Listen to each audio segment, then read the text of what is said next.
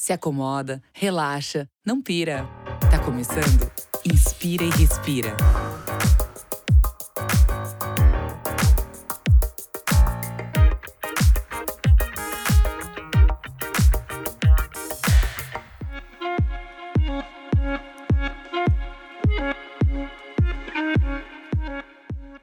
Muito bom dia, boa tarde, boa noite. Eu sou Rafael Oliver e você está ouvindo um podcast do canal Hypeness. Falando diretamente dos estúdios virtuais da Webidia, hoje a gente está aqui com um convidado especial que você provavelmente já conhece. Ele foi repórter na Band, atualmente está na MTV e Comedy Central. Seu canal no YouTube, Self Service, tem meio milhão de seguidores. Através dele, acaba de lançar o Maconha.doc, gravado no Uruguai, onde ele faz uma imersão canábica.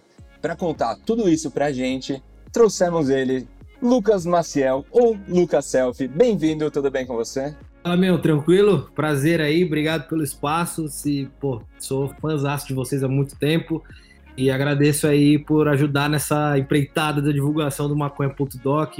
E, pô, prazer, estamos aí.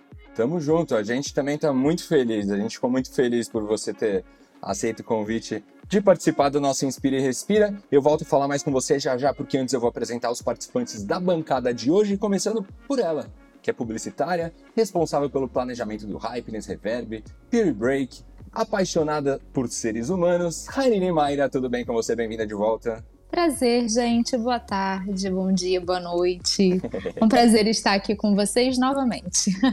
Prazer o nosso, Harry. Também estamos com ele, que é sócio-diretor do Hypeness, meu chefe, nosso podcast existe graças a ele, Rafael Rosa. Rafu, bem-vindo de volta, Rafu. Salve, salve, pessoal. Tamo aí.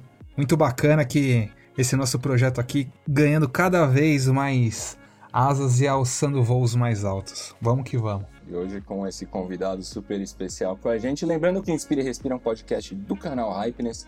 Acesse hypeness.com.br, assine o feed no Spotify, iTunes ou outros agregadores.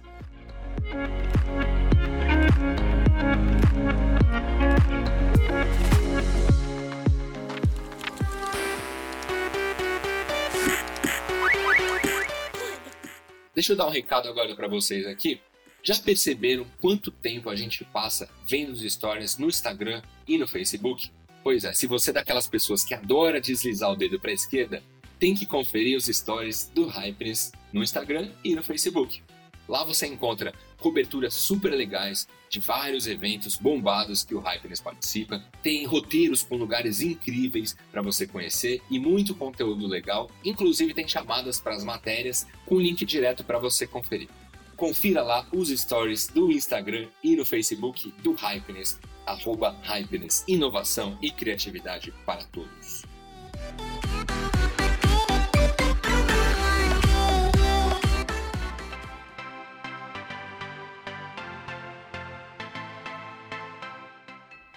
Inspirando informação.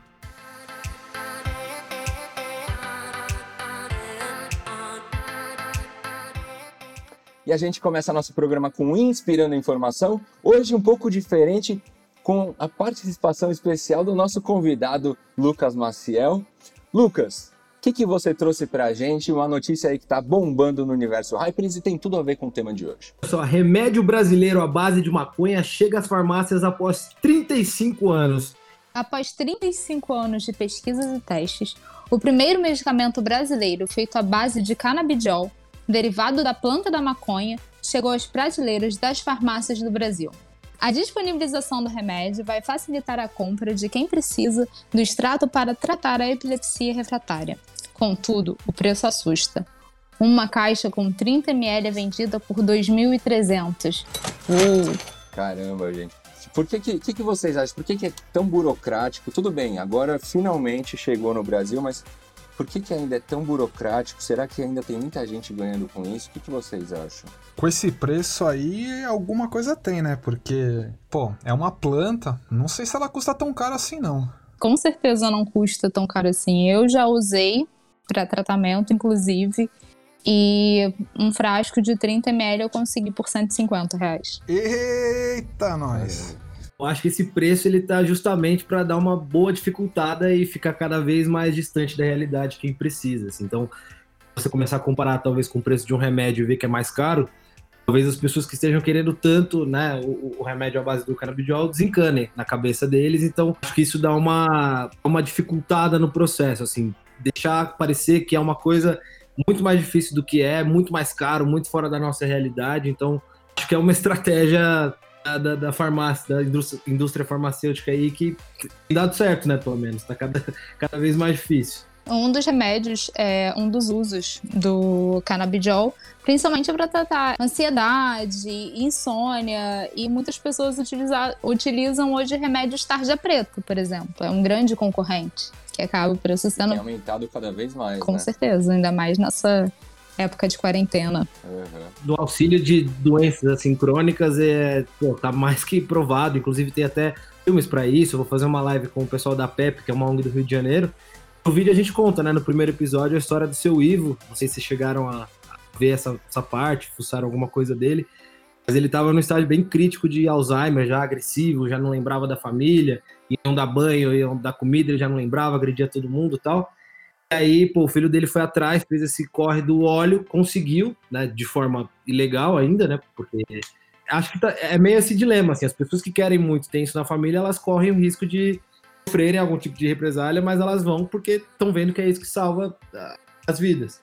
Aí no vídeo a gente mostra a melhora dele significativa, pô, hoje ele consegue fazer todas as atividades que ele fazia antes, recuperou memória, já é outra pessoa, assim. É, inclusive no vídeo, essa parte me emocionou muito, assim. O filho dele falando do processo, quando ele se emocionou, e quando a, a melhora do pai dele, porque você mostra no vídeo isso a interação deles. Isso eu confesso que me emocionou, assim, bastante. Gosta de animais, ser apegada, cachorro? Eu gosto, eu tenho um gato. Então, último episódio, você, você vai chorar um pouquinho. Você vai contar a história de uma cachorrinha que tinha ataque epilético, ela já estava assim, basicamente qualidade veterinária meio desencanada e, e, um veterinário resolveu fazer um experimento com óleo. Você vê o vídeo assim, outro animal, outra cachorra, é surreal a melhora dela. É muito benefício, né, gente? Segura aí, Lucas, a gente vai falar muito mais sobre o maconha.doc. Para quem quiser conferir essa, essa matéria aí que o Lucas trouxe para a gente hoje, vai lá no hypeness.com.br e busca lá Remédio Brasileiro à Base de Maconha.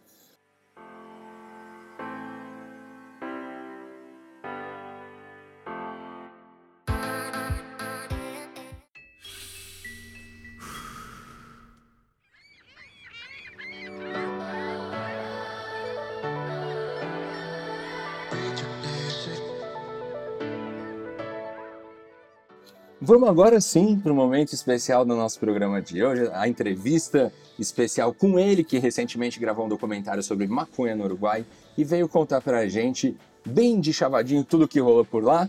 Lucas Maciel Selfie. É, ô Lucas, vamos começar falando.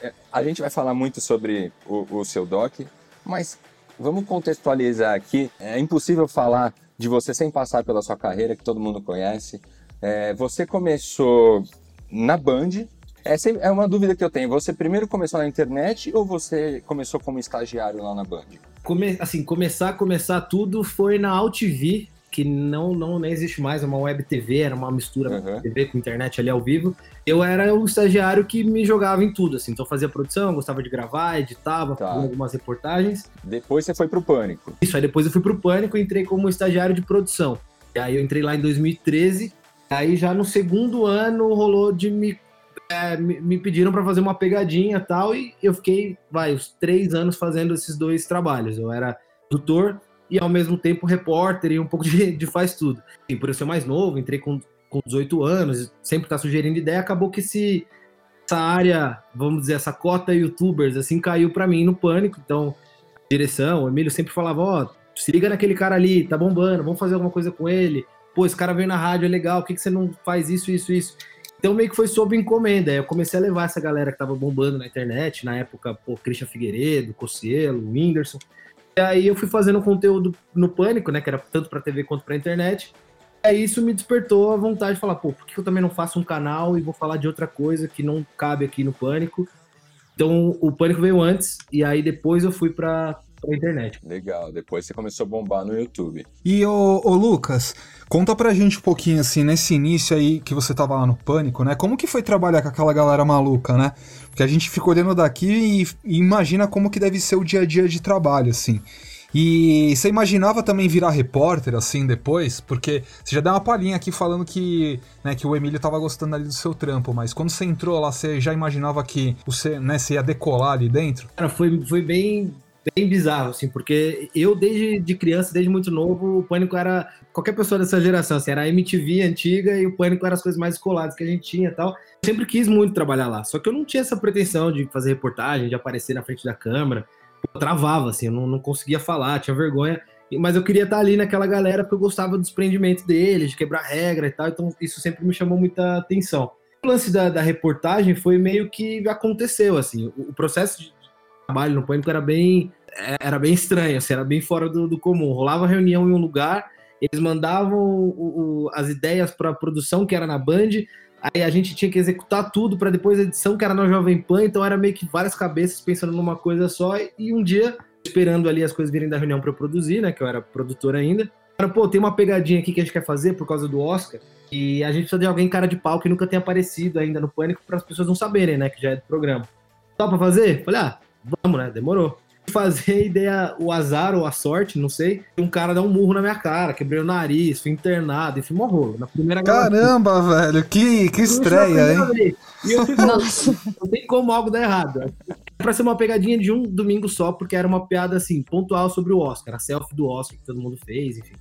Aí os caras gostaram, porque eu fiz um finalzinho lá no hospital, falei, pô, já que tô todo cagado, vou fazer o encerramento aqui, e aí eles adoraram, falaram, meu, faz de novo. Aí sempre acontecia alguma coisa comigo. Tipo, alguém me dava um tapa na cara, aí vinha um grupo de cinco caras em cima de mim e tal. Caramba, velho, você tava. Virou saco de pancada do programa? Foi, pô. foi basicamente isso.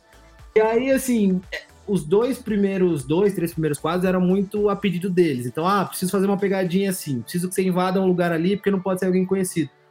Aí quando começou a rolar, fui pegando gosto pela coisa. Falei, opa, peraí, então dá pra fazer isso aqui, mas também posso sugerir ideia. Acho que falta isso aqui, acho que dá pra gente fazer isso.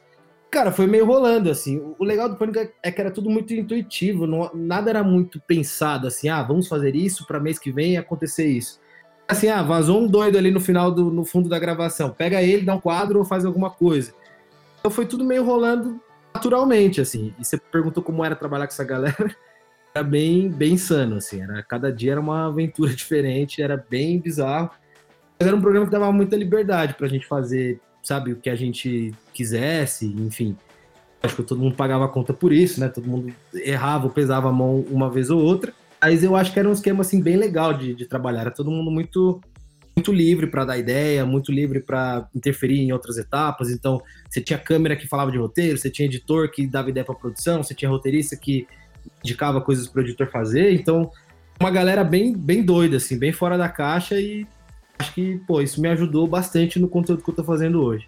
Tinha bastante essa parte criativa, de liberdade criativa, né? E, e isso foi uma coisa que, assim, eu, depois de. Entrei em 2013, lá para 2016, para. É, 2016, que foram os, os dois últimos anos, tinha bastante liberdade nisso. Então, o que acontecia? No Pânico, meio que as pessoas cuidavam de núcleos, né? Então, tinha o cara que era o carregado de fazer sempre a pegadinha do domingo, a galera que fazia os quadros mais sérios, outros de entrevista.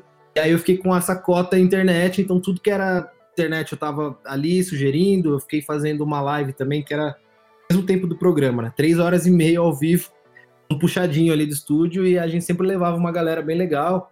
Foi, foi bem bacana, assim, acho que minha rede de contatos veio muito disso, assim. E aproveitando, falando dessa linha do tempo, primeiro programa, depois MTV, depois férias com ex, e depois Trampo Zica, onde você mostra a realidade de vários trabalhos. Oi? Com eles eu não fui, não. Mas é... apresentou alguns quadros lá, né? Sim. É, eu apresentei uma live final, sim. Eu só vou lá pra tacar fogo e, e saio fora. ah, a melhor parte, brincadeira, é. gente. Mas você acredita que tudo isso foi parte de um amadurecimento? Cara, sim, eu olho para algumas coisas que eu fiz no Pânico hoje e falo, meu Deus, por que, que eu fiz isso? Putz, eu faria isso diferente, ou isso aqui eu não faria, ou isso aqui daria para fazer de algum jeito. E assim, eu acho que, pô, eu uso em tudo essa experiência. Então, hoje falando do, por exemplo, falando da MTV, né? Tinha o Trampo Zica, eu criei em paralelo nessa, nessa coisa do pânico. É, eu sempre gostei muito de documentário e aí resolvi fazer o Trampo Zica no, no YouTube. Meio desacreditado, assim. Falei, pô, talvez a galera não vá curtir esse conteúdo. Eu tava gravando muito com os youtubers na época, era muito pegadinha, era muito challenge. E eu falei, pô, se eu não for por esse caminho, querendo ou não, pessoas que me seguem é porque elas me veem no pânico fazendo esse tipo de coisa, elas não vão gostar disso. Acabou rolando e tal, só que eu fui pra MTV, né, que rolou o papo de fazer o programa lá, uma temporada, que já existia no YouTube, que eles fizeram algumas adaptações, assim, eles sugeriram algumas coisas. E no começo eu fiquei, putz, mas será que isso aqui, o lance de depoimento, o lance de, de ir pra uma parada mais reality, menos informativo. Aí eu fiquei meio assim, pô, será que vai? Será que não vai mexer muito no formato? Fiz, né? Eu falei, pô, se é o jeito que vai, a gente vai ter para entrar aqui, então vamos. Aí hoje, fazendo o doc no Uruguai, por exemplo, isso me ajudou muito. Consegui misturar aquela ideia do trampozico antigo com as ideias da MTV, com a cara de pau que me deu pânico, e, e aí meio que juntando tudo saiu o doc. Eu acho que pô, cada etapa me, me deu uma coisinha ali que eu vou sempre usando. O Doc vai me ensinar alguma coisa que eu vou usar lá na frente. Mas o que eu, eu percebi um negócio, Lucas. Vou, vou falar aqui para você. Eu vejo que você era muito, muito antes, era muito da zoeira antes. Você agora tem feito um conteúdos muito mais conscientizadores não só pelo trampo Zika, mas agora você faz lives sobre racismo, descriminalização da maconha, você tá ficando cada vez mais frequente nisso. É um novo Lucas Maciel do lado do bem aí que, que tá surgindo? Teve uma grande mudança? Como que você, como que você avalia tudo isso? Cara, eu acho que é um amadurecimento assim muito que anda muito paralelo com a idade também. Eu entrei no Pânico com 18, meus interesses naquela época eram isso. Eu tava num programa, porra, é o programa que eu assisti minha infância inteira, que era meu sonho estar ali, cheguei do nada, os caras falaram, porra, nada não, que eu trabalhei bastante, mas assim, me deram a oportunidade de estar ali juntos, de aparecendo, então nunca me senti humorista e até era uma coisa ali dentro, por exemplo, eu já gravei várias portas de festa, chegava, fazia dois cards de gravação e chegava o editor falava, ó, oh, vou usar 10 minutos, porque você tá entrevistando as pessoas, isso que a gente precisa sei lá, entrevistar o famoso, eu queria saber da vida dele, como que ele chegou, a carreira, nanana, e não era isso. Ó, faz uma piada e acabou, libera o cara. Eu sempre gostei desse lado de falar mais, só que lá não cabia. Então, assim, eu meio que eu não me acho humorista, não me acho nem engraçado, então eu fazia para jogar o jogo ali, me divertia também. Mas eu acho que agora esse conteúdo que eu tô fazendo tá muito mais perto do que eu sempre gostei de fazer, sabe? O meu lance com pânico era não o lado da comédia, mas era o lado da de quebrar regra, de ir em lugar onde as pessoas não iam, de pô, ser polêmico, mas fazer a pessoa pensar de algum, de algum outro jeito. Mas eu acho que isso me encantava mais. Então, acho que hoje eu tô mais perto desse conteúdo que eu sempre curti mais fazer. As lives estão me ajudando demais a, descobrir cada vez mais coisa. E acho que também é o lance de, assim, influenciador, a gente tá vendo muito agora, de um eterno dilema de, pô, o que eu quero fazer, o que o público espera de mim. É uma responsabilidade, né, que você acaba tendo. Eu acho que, assim, a gente tem que tomar um cuidado para não ficar muito refém também dessa audiência. Porque, por exemplo, se eu abrir uma live hoje falando sobre racismo, um tema que eu acho que, pô, é obrigatoriedade da gente falar, é onde a gente tá vivendo, eu sei que de 10 pessoas, 5 vão falar, não, não, não, desliga isso, vamos beber, vamos ficar louco, vamos raspar a sobrancelha, pinta o cabelo de rosa e tal. E tem 5 que vão gostar. Então, assim, se você não toma cuidado, você só vai entregando o que a galera quer e quando você vê, você virou um robozinho, né? Acho que hoje eu posso ligar mais o foda-se nesse sentido. Acho que eu tô um pouco mais seguro do, do conteúdo que eu tô fazendo. Tinha muito medo de lançar o doc, tinha medo das duas parcelas de público, tanto de quem não gosta do assunto, de achar que era apelativo e de que não devia estar tá ali, tanto da galera que entende, já estuda e tá nessa causa há muito tempo, de achar que pô, era uma apropriação de um tema, que eu tava falando alguma besteira. Então foi um vídeo que eu fiz assim, bem receoso de, putz, como é que será que vai bater isso? Das duas partes tá sendo muito legal, assim, a galera tá divulgando pesado, o pessoal que já tá nisso há muito tempo, então, pô, agradecendo que tem uma visibilidade já envolvida nisso, e a galera que não gostava tá mudando um pouco de opinião, assim. Sobre essa sua mudança, eu posso te dizer que além de conquistar mais público, é, muito público que, que já gostava de você está gostando ainda mais é, desses conteúdos novos que você está trazendo, e eu falo por mim, até porque eu sempre acompanho e gosto muito do seu trabalho. E quero te fazer uma última pergunta antes da gente entrar no Doc. Você trabalhou em várias emissoras, Band, Comedy Central, MTV, tirando a Rede TV. Tirando a Rede TV. Você teria mais vontade de, de trabalhar? Assim? Você iria para Globo, por exemplo? Ah, pô, eu iria, facilmente. Legal. Mas eu acho que assim, uma coisa que eu tenho, tenho pensado bastante é eu já tive muito essa necessidade, pô, tem que estar tá no ar, tem que ser na TV, tem que fazer TV aberta tal. Quando eu saí da Band, inclusive, era um desespero. falei, meu, e agora? Pô, o que aconteceu? E assim, rolou até uma oportunidade pra um reality show, que acabei não indo. E acho que hoje Eu tô pensando mais assim no que, que eu vou fazer do que aonde eu vou fazer. Então acho que agora meu tesão tá no doc. Então tudo que envolver isso, pô, vai ser sensacional para mim. Então, até cultura, se quiser fazer doc, vamos aí fazer. É minha, minha pira no, no momento. Não, não consigo ter muita projeção, assim, de. Sou um cara que fico, ah, daqui a cinco anos eu quero ser um apresentador de estúdio, né, né. eu vou meio pelo momento. Agora meu tesão é doc e, pô, rolar um Netflix da vida, que é, né, meu sonho agora no momento. E daqui a pouco pode mudar, posso querer fazer outras coisas. Então, hoje, se eu perguntasse um veículo para falar, acho que seria Netflix da vida. Agora sim, vamos falar sobre maconha.doc. Todo mundo aqui assistiu e gostou muito, Lucas, posso te dizer isso. É, levantou uma bandeira muito legal. Você está se arriscando, você está tratando de questões que ainda são muito discriminadas. Você mesmo me disse que você pode ter problema com isso. O que te levou a fazer isso? O que te inspirou a fazer isso, enfrentar tudo isso para produzir um conteúdo tão legal como esse? Eu sempre acho que aí a gente volta um pouco também naquela questão do, do pânico. Assim, eu sempre gosto muito do que é usado e uma coisa que eu mais curto no meu trampo é quando as pessoas mudam de ideia pelo que elas assistem. Então, assim, eu, te, eu tinha um conteúdo de entrevista no canal que era lavando a roupa. Sempre focava em levar a gente polêmica, principalmente odiada por algum motivo, ou porque fez algum reality show, ou algum programa tal. O que eu mais gostava eram os comentários depois, tipo, caralho, eu tinha uma opinião sobre essa pessoa, mudei depois desse vídeo e tal. Então eu falei, pô, é um tema que, assim, eu já fumo há muito tempo, nunca estudei muito a fundo, mas eu via uma coisa ou outra, alguma coisa de, do medicinal, vi uma coisa no canal fechado, e, mas nunca fui a fundo. Aí um dia, um. Não sei se vocês conhecem essa página Triptamina World no Instagram, que vira e mexe eles postam umas coisas assim meio pensativas e tal.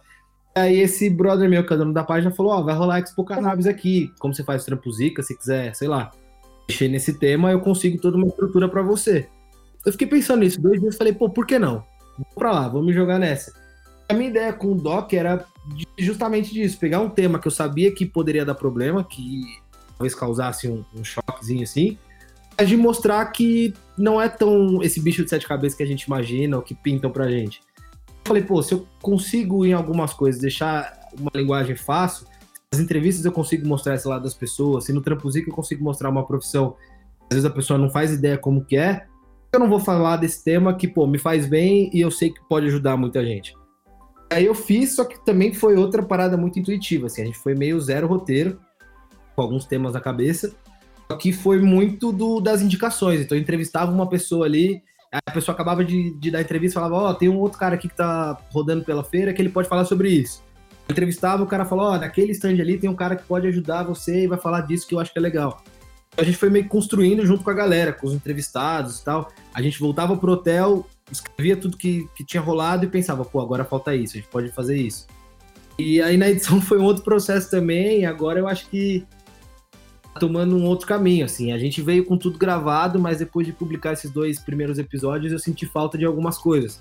Hoje, por exemplo, eu gravei duas entrevistas para o terceiro, que foram com dois psicanalistas. Fazer esse doc em aberto também é bem interessante porque eu estou acompanhando o que as pessoas comentam e isso me ajuda a fazer o próximo episódio. Assim, algumas críticas que fizeram, pô, mas legal, tem o lado medicinal, o lado recreativo, mas você sabe que não é só o baúba, não é só alegria. Falei, pô, beleza, concordo. Vou trazer alguém que tenha embasamento para falar e seja um contraponto. No terceiro episódio, a gente vai ter o Dr. Jacó. Ele participava de várias, várias entrevistas do Pânico, ele já fez enfim, vários documentários.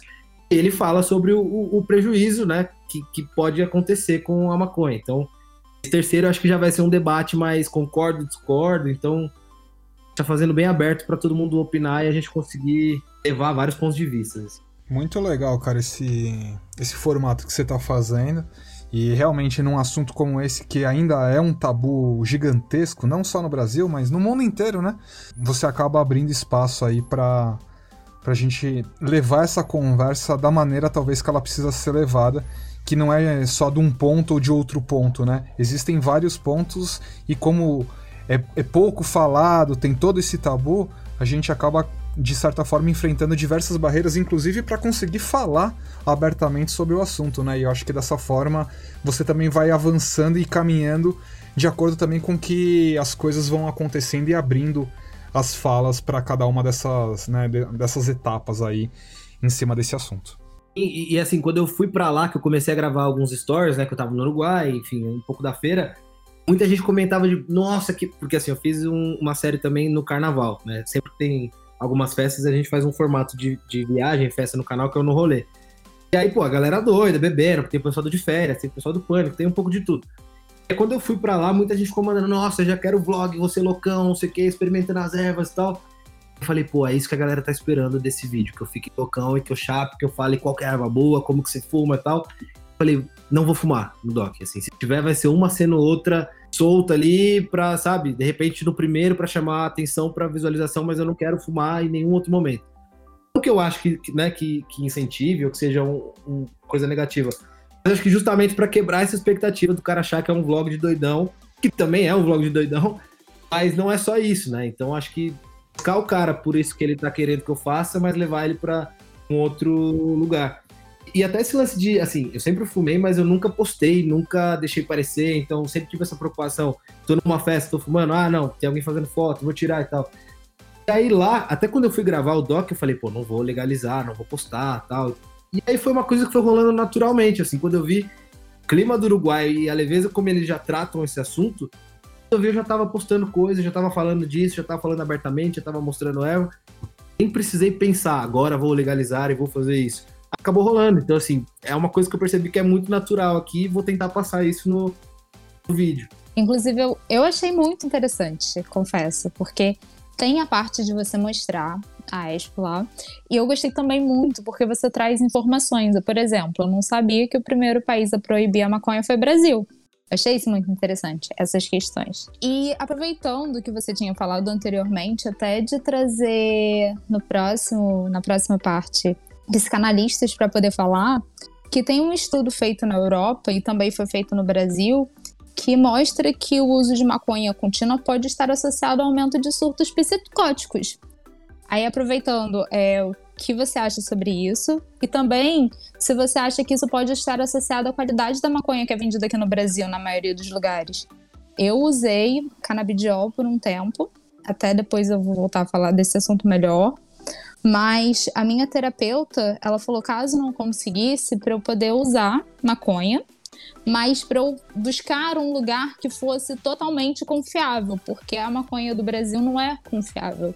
Eu poderia fazer efeitos que não seriam interessantes no meu tratamento. Então, queria ouvir a sua opinião em relação a isso. É, a realidade do, do Brasil é o prensado, né? Então, é, isso também é um, é, uma, é um prejuízo da gente não ter legalizado, porque você compra ali o que tá barato, que tá fácil, que você tem acesso, só que assim, chega ali o pacotinho quando você compra, você não sabe como foi plantado. O prensado a gente sabe que os caras colocam substâncias que você nunca vai fazer ideia do que, que é. A qualidade como ele é feito, produzido é absurda. Tipo, tem fungo, tem um monte de coisa.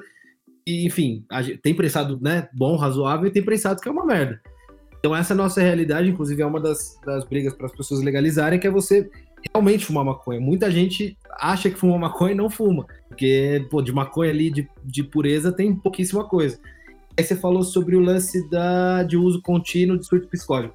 Então, o, o que vai pro lado. Só, só retomando aqui, que assim, eu tô sempre estudando para poder falar disso. Se eu falar alguma besteira, desculpa se tiver algum um médico aí ouvindo, pode depois me mandar e, e completar. Doutor Carlos está acompanhando a gente. Ah, pode dar sua opinião.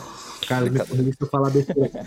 É, mas o lado psicoativo, ele tá ligado no THC, né? Que é a parte que mexe com nosso, nossas emoções, enfim o uso do óleo, ele não te traz esse efeito a longo prazo, porque o CBD não, não tem essas reações ativas, nem a, a, curto prazo, nem a longo prazo. Então isso estaria no THC. E aí é, isso, é uma outra coisa que eu tentei mostrar no vídeo, que assim, fazendo uma comparação bem, bem tosca, assim, quando a gente pergunta para alguém, pô, você bebe? Ah, bebo, beleza. Em que ocasiões? Ah, você tá num boteco, você quer trocar ideia sobre a vida, você bebe uma breja. Você tá numa festa que você quer ficar muito mais doido, você toma, sei lá, vodka, gin. Você tá numa outra pira, você toma uísque. Então, Cada tipo de bebida te causa uma reação, te deixa de um jeito, te leva para algum lugar, te socializa de alguma forma. Maconha é isso, né? Então as pessoas às vezes têm mania de achar que, pô, é tudo na mesma gaveta. Ah, fumei maconha. Só que, pô, tem a sativa, tem a índica, tem a híbrida, tem essa com grau de THC, tem essa com grau de CBD. Então, assim, você também entender qual maconha te faz bem. Depende da necessidade de cada um, né, é, Lucas? É, então, acho que assim, legalizar vai para esse caminho que se você tem uma planta de qualidade, você sabe o que você está fumando, te ajuda, porque você fala, não, eu já sou uma pessoa ansiosa, acelerada, eu preciso de algo que me tranquilize. Não, eu sou uma pessoa que pô, preciso criar, quero mais euforia, quero estar criativo, quero falar muito, já tem um outro, uma outra linha para você ir. acho que você saber o que você está fumando é fundamental. Lá fora existem milhares de, de centenas de tipos para milhares de, de necessidades para as pessoas que realmente precisam e aqui, infelizmente, no Brasil a gente tem um só que é o X-Tudo. Vem barata, vem semente, galho, a porra toda. É. Infelizmente. Mas assim, a realidade do, do... Eu até tava falando isso numa live esse dia sobre se a realidade, e aí um, um, uns dois caras me falaram, não, mas só se for sua realidade, porque eu não sei o que, da planta, tal, tal, tal. Eu falei, cara, é muito, Brasil é muito mais além do nosso eixo, no nosso eixo Vila Madalena e, e Ipanema, né? Então, da nossa bolha. Que trabalha, que tem o, o trampo braçal e não sei o quê, a maconha dá uma aliviada, só que qual que é a realidade que o cara tem acesso ali? É a buchinha de 10, 15. Não é a planta que você compra aqui e o cara te entrega em casa. Não que eu faça isso aí, polícia. Coronel Marcos, um abraço também, que está sempre ouvindo a gente aí. Tem uma dúvida, ô, ô, Lucas. A partir do. Eu, eu assisti muito, assisti já dois episódios do maconha.doc e eu percebi, eu descobri na verdade que a proibição de maconha ela, ela tá totalmente ligada ao racismo, né? Tá diretamente ligada ao racismo.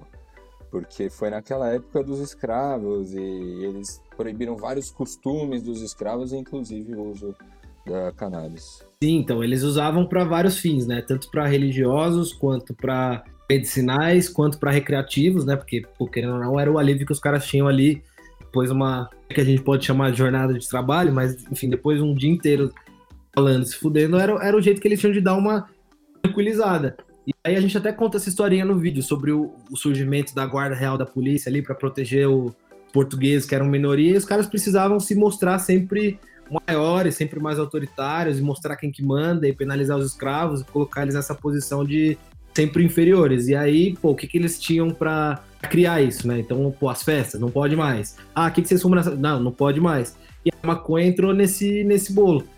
Algumas autoridades, assim, na época, inclusive médicos, se lá se chama isso de médico, eles começaram a linkar o, o uso da maconha às práticas criminosas, porque assim, a galera que estava sempre marginalizada, que era sempre excluída da sociedade, eles usavam. Porque era um, era um escapismo ali da, né, da, da época. Consequentemente, alguns cometiam crime, já eram marginalizados, já estavam nessa posição. E aí alguns estudos na época falavam, ah, peraí, eles cometem isso porque eles estão sob o efeito de maconha. Tudo isso ajudou a, a dificultar bastante, né? E aí você vê até hoje como isso acontece. O que acontece a polícia passar ali na Vila Madalena e ver um grupo de quatro pessoas bem vestidas fumando? Tudo bem, pode dar um enquadro, dar uma bronca, olha feia, beleza. Agora vai na periferia. Tem policial que faz o cara comer maconha, tipo. Não, às vezes o cara nem tá usando e aí o cara enquadra ele falando que ele tá enfim, cometendo algum tipo de, de crime ou até mesmo usando, sei lá, sabe? Às vezes o cara nem tem uma ligação. E mesmo se você vê um tipo de penalidade que, se você for olhar a lei, você pega o cara usando, ele vai, beleza, para delegacia, pode ser ali, ter um, um, um, cadastro como usuário, ele pode prestar serviço comunitário. Agora, o que a gente vê é uma abordagem completamente autoritária, de você comer, de te fazerem comer maconha, de te agredirem, porque. É aquela realidade triste que a gente sabe que acontece, né? Teve um, uma série, você deve ter visto, enfim, mas fica aqui também de recomendação pra galera. É, do Drauzio Varela, que chama Drauzio de Chava. Se não me engano, eram quatro ou cinco episódios, e aí tem um dos episódios que ele toca justamente nesse ponto sobre essa, essa diferença no tratamento é, dentro das bolhas e dos polos, né, em São Paulo. E aí ele entrevista, inclusive, uma galera, assim, sei lá. Eu acho que era ali na região da PUC, em São Paulo e tudo mais, mas não tenho certeza. Mas enfim, ele chega para abordar essa galera e pergunta como que é o tratamento. E fala que, meu, a polícia de repente passa até na frente dos caras, sabem que eles estão fumando, tem um cheiro característico, aquela coisa toda mas não fazem nada, né? Porque teoricamente naquele lugar ou naquele espaço de São Paulo, naquela bolha, é quase que legalizado.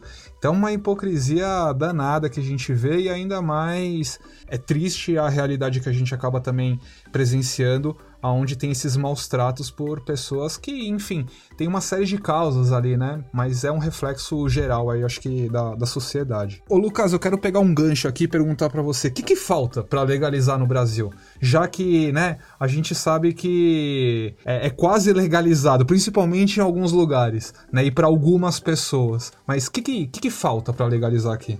Essa galera que tá aí hoje tá bem complicada. Assim, você vê o Rio de Janeiro que agora, na semana passada, se não me engano, Eles, é, enfim, liberaram o cultivo, né, para uso medicinal. Só que o nosso querido governador de lá tentou barrar de todas as formas, foi vencido, né, no, no voto. Mas, assim, eu acho que o que falta é a gente colocar a gente com uma mentalidade um pouco mais aberta no, nos cargos, né, que, que decidem isso. Então, eu acho que, o que é que eu tava tentando achar esse caminho, assim, o que, que falta hoje nas entrevistas. Você esbarra sempre numa coisa da ignorância, assim, as pessoas não param para pensar a fundo o que, que é prejudicial, por que, que você não vai liberar o remédio, o que, que não pode ser usado. Pô, você vê hoje, nunca ninguém morreu por fumar maconha no mundo. Tipo, não existe um caso de alguém que morreu por, vai, termo, overdose de maconha, isso não existe. Teve uma thread no Twitter esses dias aí, a galera zoando de tentar ter overdose de maconha e, e não conseguia, porque dormiu ou dormiu com baseado, no máximo conseguiu ficar com uma queimadura no dedo, umas coisas assim, é. foi engraçado. Essa pessoa você dorme aí uns dois dias, já, já aconteceu. Mas de, de morrer não Olha o álcool, que é uma droga legal. Pô, quantos acidentes de carro não existem? Quantas pessoas não têm problema nisso? Quantas pessoas não morrem de cirrose? Então eu acho que falta, falta pensar um pouco, mas eu acho que é, é muito o interesse, né? Pessoas geralmente que, que fumam maconha, inclusive está no terceiro episódio, já fazendo um jabá aqui para as pessoas assistirem, elas tendem a ter um comportamento, não estou generalizando, mas assim, a maioria elas tendem a ter um comportamento mais pensar fora da caixa, de contestar uma coisa ou outra, de ir para alguns lugares que as pessoas não vão. Então, tudo isso não é legal para quem controla a gente. Então, quanto mais você está na linha mediana ali e você não pensa muito fora da caixa, melhor. Não tem educação, não pensa fora da caixa, continue aqui. Aí, se for pro lado medicinal, pô, por que, que eu vou deixar você plantar em casa se eu quero que você gaste com um remédio? A indústria farmacêutica que vai movimentar grana, e o imposto disso. Porque, assim, até pensando por esse lado mais mercenário, é uma, uma burrice, porque, pô, inclusive falando no vídeo isso, até 2026 a gente pode movimentar quase 200 bilhões de dólares no mundo. Então a maconha ela pode estar na indústria têxtil, ela pode estar no cosmético, ela pode estar na alimentação, ela pode estar no remédio. Inclusive, nos Estados Unidos já tem vários lugares devolvendo imposto, né? No Canadá rolou também pra caramba isso, e logo quando liberou, e eu lembro que teve uns picos assim de devolução de, de impostos é, no Colorado, se não me engano, também, quando tinham legalizado lá, né, antes da, do, dos Estados Unidos da Califórnia ser um pouco mais tolerável sobre isso. Então, assim, se for para Se a gente tem que convencer pelo lado da grana, que, né, aparentemente é só o que importa hoje em dia, porra, isso daria um, upgrade no Brasil absurdo. O Brasil, se plantasse, é um dos, dos melhores lugares para cultivo, né? Condições climáticas. Aqui nasce qualquer coisa, né? Essa é a verdade. Se a gente já é uma potência nisso, imagina você fazer, você exportar remédio, você vender aqui, fazer por. Cara, tem N possibilidades, só que eu acho que as pessoas estão mentalidade ainda fechada pelos fanatismos delas aí, enfim. Olha aí, Paulo Guedes, uma oportunidade para dar um gás aí na economia, né? Ele tá ouvindo aí também, um abraço aí, Paulinho. Ô, Lucas, eu quero ainda me aprofundar um pouquinho mais aqui nessa pergunta. Eu perguntei para você o que, que falta para legalizar aqui no Brasil, né?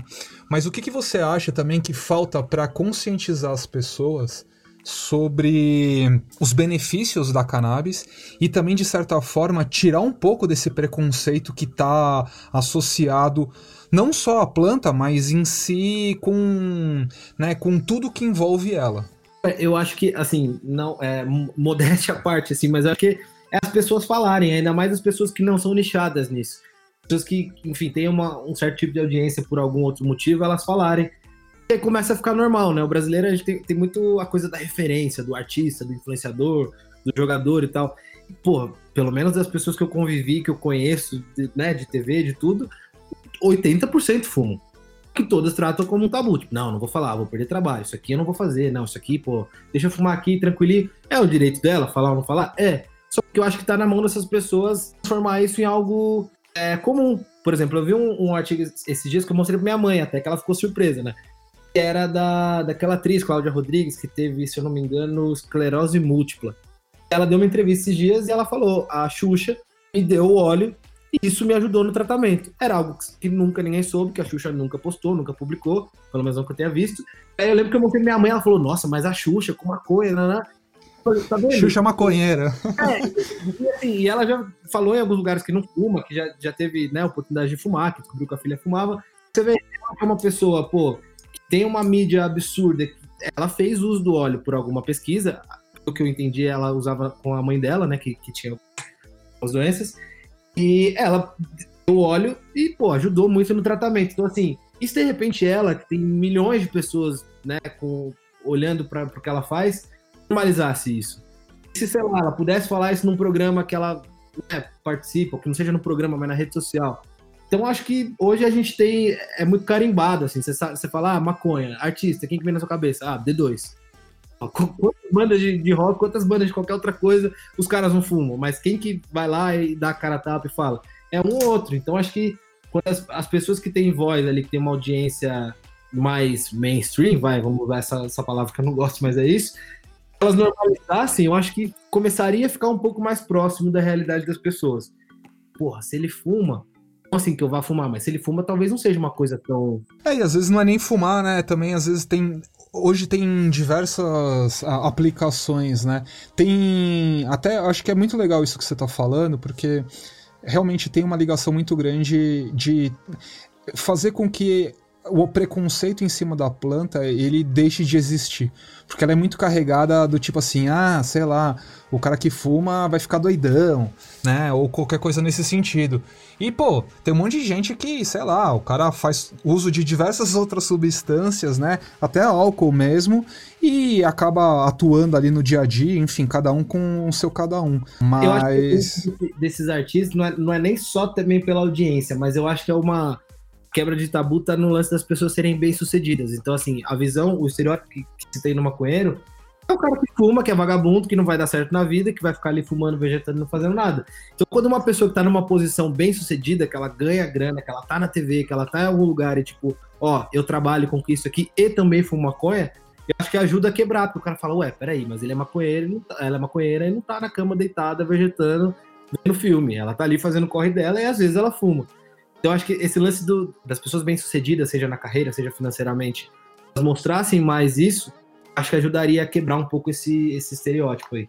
É, falta menos preconceito, mais conscientização, posicionamento aí dos artistas, que esse cenário mude, que a Xuxa lance o Monange à base de cannabis e que... Porra, Monange à base de cannabis ia ser surreal. A Avon lançou recentemente, a gente deu até no Hypeness, e foi um sucesso é a matéria. Hypeness.com.br, entre lá. E aproveitando é, para falar dos diversos usos da maconha em questão de cosmético, em questão medicinal, tem várias matérias no Hypeness, inclusive. Entrem lá para poder ver. Mas é, falando no meu caso específico, ano passado eu fui diagnosticada com câncer de colo de útero. E no começo foi um baque. Eu tive a sorte de ter uma terapeuta. Ela trabalha com terapia holística e ela me apresentou o cannabidiol, porque inclusive saiu essa matéria no Hypeness, que além de diminuir esses efeitos é, de quimioterapia, aumenta o apetite, você consegue é, diminuir os efeitos da quimio, você aumenta o apetite, você fica mais tranquilo, você consegue dormir, que era uma coisa que eu não estava conseguindo.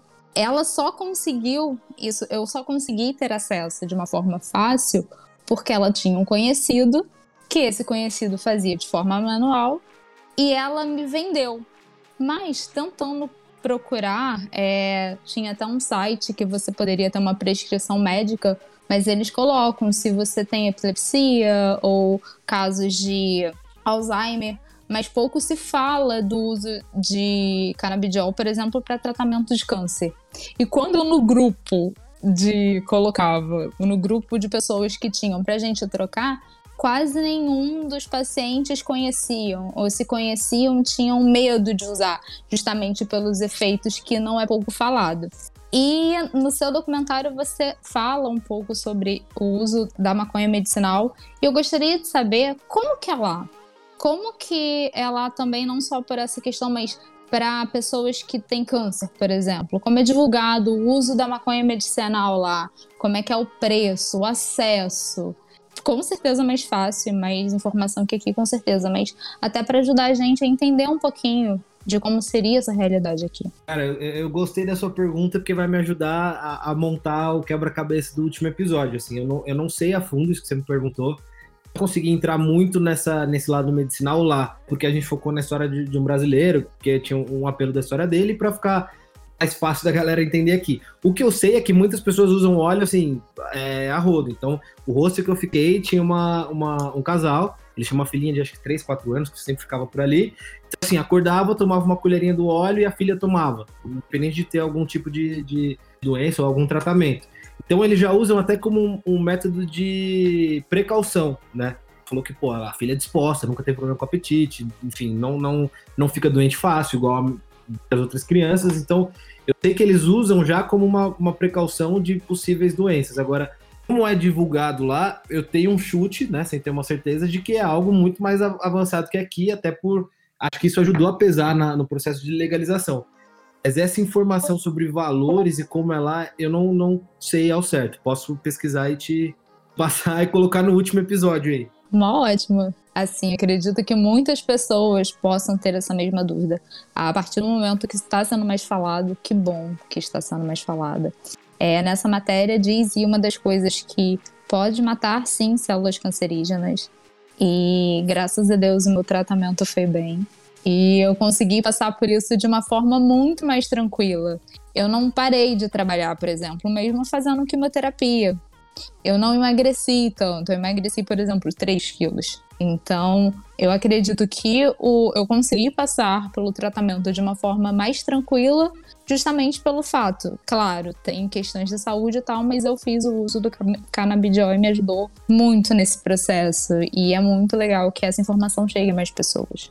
E, e, assim, também tem um outro fator que eu acho que é, é, importante que, pô, você contou com a boa vontade de uma galera, porque assim, hoje uma. Vai, a sua analista, né, que recitou? Não. Foi a minha terapeuta. Então, é botar a conta dela em risco, porque querendo ou não, é legal, dela vai, fala com contato, não sei o que. Então, assim, o risco de dar uma merda pros três, por exemplo, é, ele é grande aqui.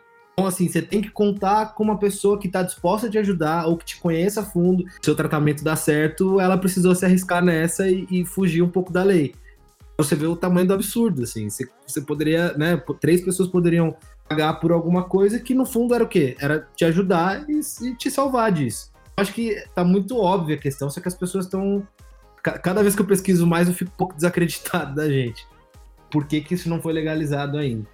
Lucas, quantos episódios aí estão previstos? Temporadas? O que, que, mais vai rolar? O que, que você pode adiantar pra gente? Cara, tem mais dois. Eu tô tentando sempre abordar temas diferentes no, né, em todos os episódios. Esse terceiro, o primeiro, mostrando a feira, mostrando a cultura do Uruguai, explicando um pouco da história da cannabis, um pouco da história da criminalização, contando os efeitos dela na, na medicina.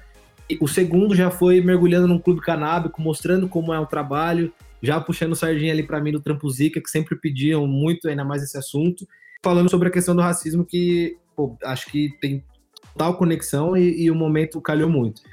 O terceiro, a gente fez uma enquete ali, um experimento social de fazer um vocabulário. A gente pegou pelo menos uns 10, 15 maconheiros ali pela feira. A gente deu várias palavras, assim. O que, que significa isso para você, do universo canábico? Aí a gente começou a ver como várias gírias e vários termos eram comuns entre grupos que às vezes nem se conheciam. Isso é uma parte do terceiro episódio, e a outra é uma análise mais psicanalista disso. Então, assim, como que essas pessoas criam essas gírias, como que a maconha pode unir um grupo, como que numa mesma roda você tem alguém de cor diferente, de classe social diferente, de lugares diferentes, e a maconha consegue unir. Então, o terceiro lado ele vai muito para essa coisa social, assim, a, a sociabilidade do, da maconha. E o quarto, que é o último, a gente quis mostrar um pouco da maconha não óbvia, né? Então, ela é usada na medicina veterinária, ela é usada como um estimulante sexual para mulheres que perderam a libido, que a gente vai falar do Chapachana, uma brasileira que criou, inclusive, que está morando no Uruguai. E a gente vai falar sobre a culinária canábica. Então a gente pegou um chefe lá que mostrou vários tipos de pratos que dava para fazer com cannabis. O quarto é um pouco. Ah, já falamos da medicina, do cultivo, do fumar e do medicinal. Então agora lugares que às vezes as pessoas nem fazem ideia que dá para se colocar maconha também. Existem três formas de você consumir maconha lá, né? É, são três formas. A primeira é, assim, primeira não, não, não mais importante, mas uma das formas é a farmácia, né, que é a mais comum. O cidadão pode ali comprar 40 gramas mensais, se eu não me engano. É, a, a, farmácia é, já vem tudo regulado, o máximo de THC é de 8 a 10%. Por lei é o, é o que pode, o que eles podem. 400 pesos, tipo, 40 reais. E assim, eu, cara, inclusive no último vídeo a gente mostra o saquinho que vem da farmácia algo que aqui no Brasil você pagaria, tipo, sei lá, 150 por aí.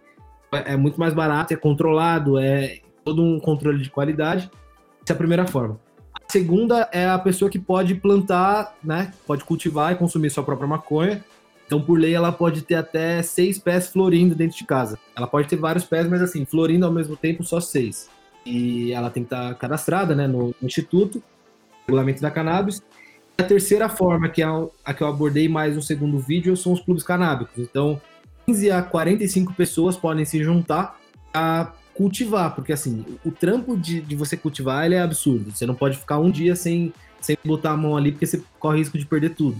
Então, essas pessoas que gostam, que cultivam, que elas querem uma determinada planta, ou que elas, enfim, se juntam e aí elas criam um, um jeito colaborativo ali de, de fazer a, a, própria maconha. Então, podem se ajudar cultivando, os membros podem pagar uma mensalidade para o clube para depois só pegar né, ela ali já pronta, e aí cada membro pode retirar até 40 gramas por mês.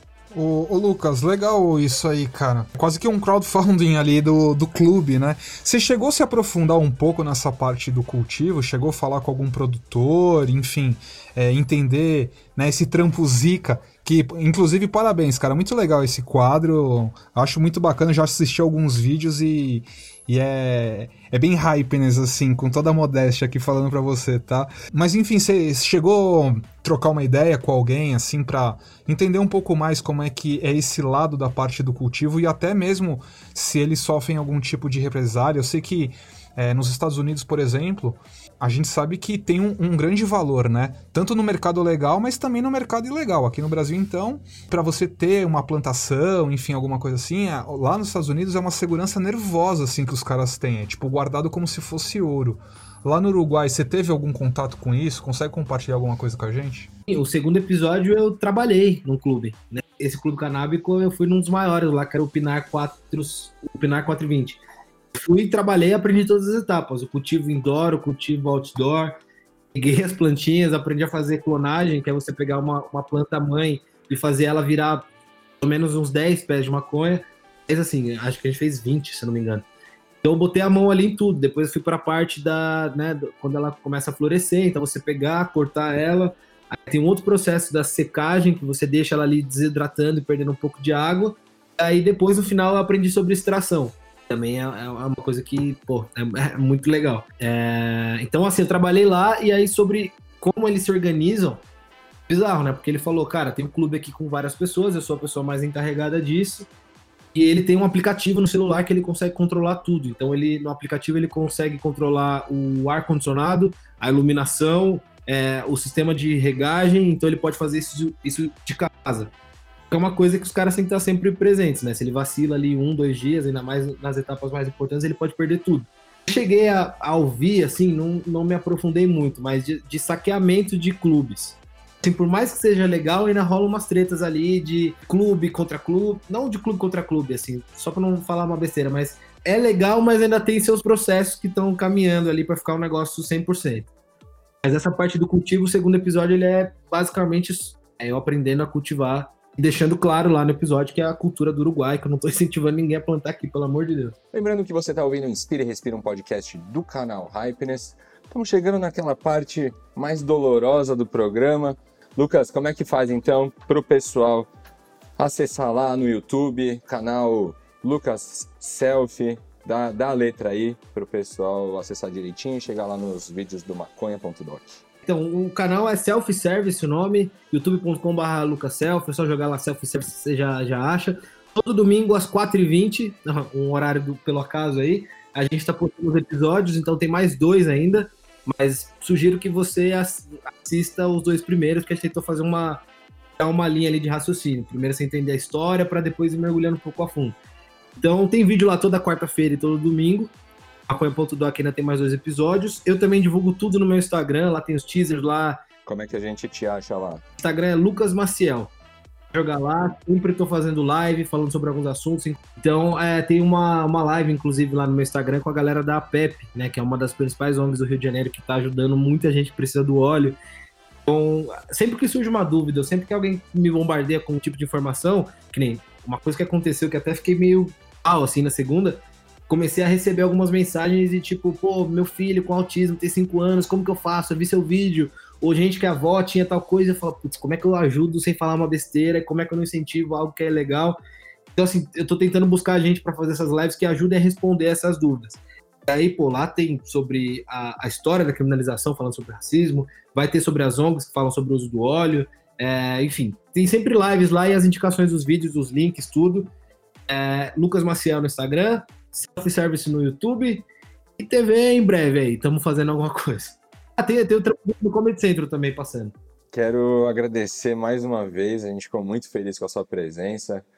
Já, já era seu fã, sou mais seu fã ainda, acompanhando o seu, no carnaval, né? Gravei no É, carnaval. a gente se encontrou, você estava no Band de Folia, eu estava cobrindo pelo Hypers, naquele evento maravilhoso organizado pelo UOL, que não faltou comida, né? Fomos muito bem tratados, não faltou abrigo, no meio daquela chuva toda, ninguém ficou ilhado, foi um evento maravilhoso.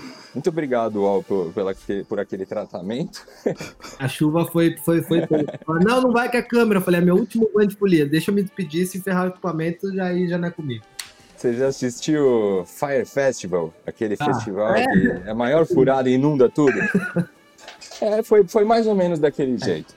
Lucas, valeu, cara. Muito obrigado pela Obrigado sua a vocês presença aí, aqui. todo mundo que participou. Valeu. Muito obrigada. Foi Valeu, um papo Lucas. muito legal. Desculpa qualquer coisa. Nada, desculpa aí. Se eu falei alguma besteira aí, me procurem pra eu corrigir. Lucas, valeuzão, cara. Deu uma clareada aí, com certeza. Acho que a galera ficou feliz e a gente espera também que o pessoal busque mais informação. E aí, contigo já é um bom caminho também aí pra galera começar a ter um pouco mais de visão e entender que em outros lugares a coisa toda já tá funcionando de uma outra forma e tem ajudado muita gente, né? Não só quem tá afim da, da diversão, vamos colocar dessa forma. E, ah, só, só uma última, uma última indicação aqui pra galera que gostar do tema. É, tem muita gente que tá fazendo isso há muito tempo. Inclusive, talvez no YouTube seja difícil você achar. É, Tomazini, que foi um influenciador né, de canábico ali que eu entrevistei, já teve o canal deletado uma ou duas vezes. A galera do 12, o YouTube já deletou o canal dele, deles pelo menos uma ou duas vezes. E aí tem um pessoal indo para um lugar chamado WeedTub. Um YouTube só de cannabis. Então, quem quiser mergulhar aí a fundo sobre cultivo medicinal, recreativo, brisa, qualquer coisa, dá uma olhada lá, porque tem um, pessoal que manja muito há muito tempo que tá fazendo um conteúdo bem legal. Lucas Maciel, senhoras e senhores, muito obrigado.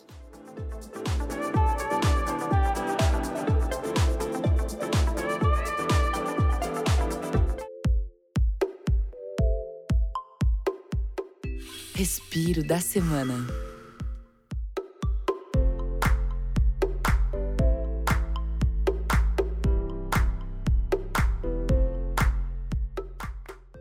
E agora sim, o nosso respiro da semana. Aqui, os participantes da nossa bancada virtual vão contar alguma coisa legal, divertida, que aconteceu durante a semana. Vale ter visto um filme, vale ter visto uma série, vale ter feito um programa legal, vale ter visto um amigo, vale até eh, um podcast concorrente.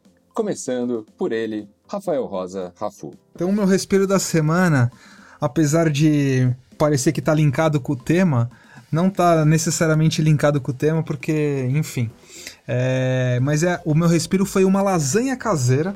É, foi uma coisa bem família aqui, enfim, que a gente acabou fazendo aqui no final de semana. E a diferença foi que a gente também fez a massa, então é, a lasanha também fica super gostosa para quem já comeu massa fresca aí sabe do que eu tô falando. Fazer uma lasanha caseira com massa fresca, com toda a família, todo mundo ali literalmente metendo a mão na massa. Deixar uma receitinha aí de como fazer essa massa lá no site do Tudo Gostoso. E aí fazer uma lasanha depois, aí você pode fazer da maneira que você quiser, porque lasanha é colocar uma camada em cima da outra e depois ser feliz. Certo? Boa, Rafu, obrigado. Como é que a gente te acha? Como é É que ia a galera me acha? Tá bom. É arroba Rafu, cara. Com três R's, Instagram e Twitter, é isso aí. Então é isso. Beijão, um papo muito legal, muito, muito lúcido aí. Né? Foi E, bom enfim, hoje. que venham mais nesse sentido. Beijão aí pra todo mundo. Beijo, Rafu, direto do Rio de Janeiro. Harine, seu respiro da semana. Gente, meu respiro de semana. Eu já falei aqui em um programa, eu sou mãe de uma criança de 3 anos. E é um canal no YouTube chamado Nana e Nilo. E eles são duas crianças negras brasileiras. E falam muito sobre a cultura afro-brasileira, a história africana. Eu acho muito importante para a gente apresentar esses programas que não têm personagens padrão, que mostra diversidade, para a gente criar crianças que não sejam racistas, para a gente criar crianças que tenham mais consciência na cultura que a gente vive. Então assistam esse canal, o Gael adora, e eu com certeza a sua criança vai adorar. Ah, que legal. Ô, Hari, como é que a gente te acha nas redes sociais? Bom, não é muito difícil. É Harine Mayra. É, não é Karine, gente. Mas é Karine e Mayra, vocês me acham. Queria agradecer de novo a sua participação, que hoje foi muito importante. Eu espero que a sua história inspire muita gente aí. E obrigado por participar de mais um Inspira aí com a gente. Obrigada a vocês, foi um papo ótimo. Ô, Oliver, e a pergunta que não quer calar agora: qual é o seu respiro da semana?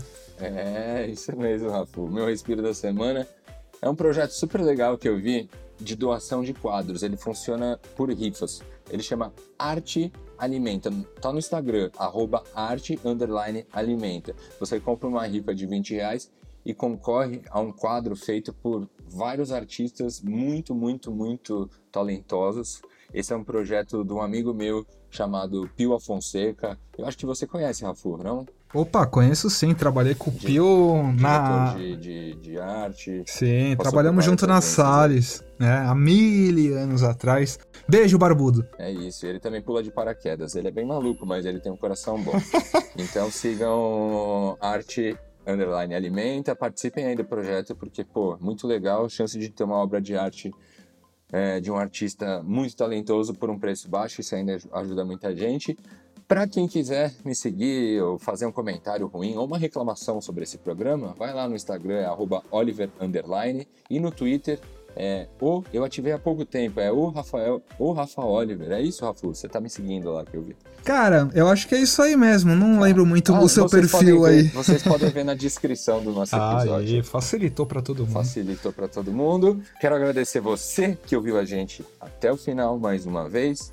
Um beijo para minha mãe. Mãe, você não devia ter ouvido hoje, eu falei, era maconha, né? Mas tudo bem. Devia, ouve tudo gostoso, ouve primo. Não, ela tem que ouvir não. sim, cara, é importante. O papo é tem importante. que chegar para todo mundo. Então, mãe, obrigado pela sua audiência também. Que bom você ouvir até aqui, até o final. Eu vou passar oh. para minha mãe também ouvir esse episódio. Não, a minha com certeza. Um, muito obrigado a você que acompanhou a gente até o final. Espero que a gente se veja de novo. E se a gente não se vê, um bom dia, uma boa tarde, uma boa noite. Valeu!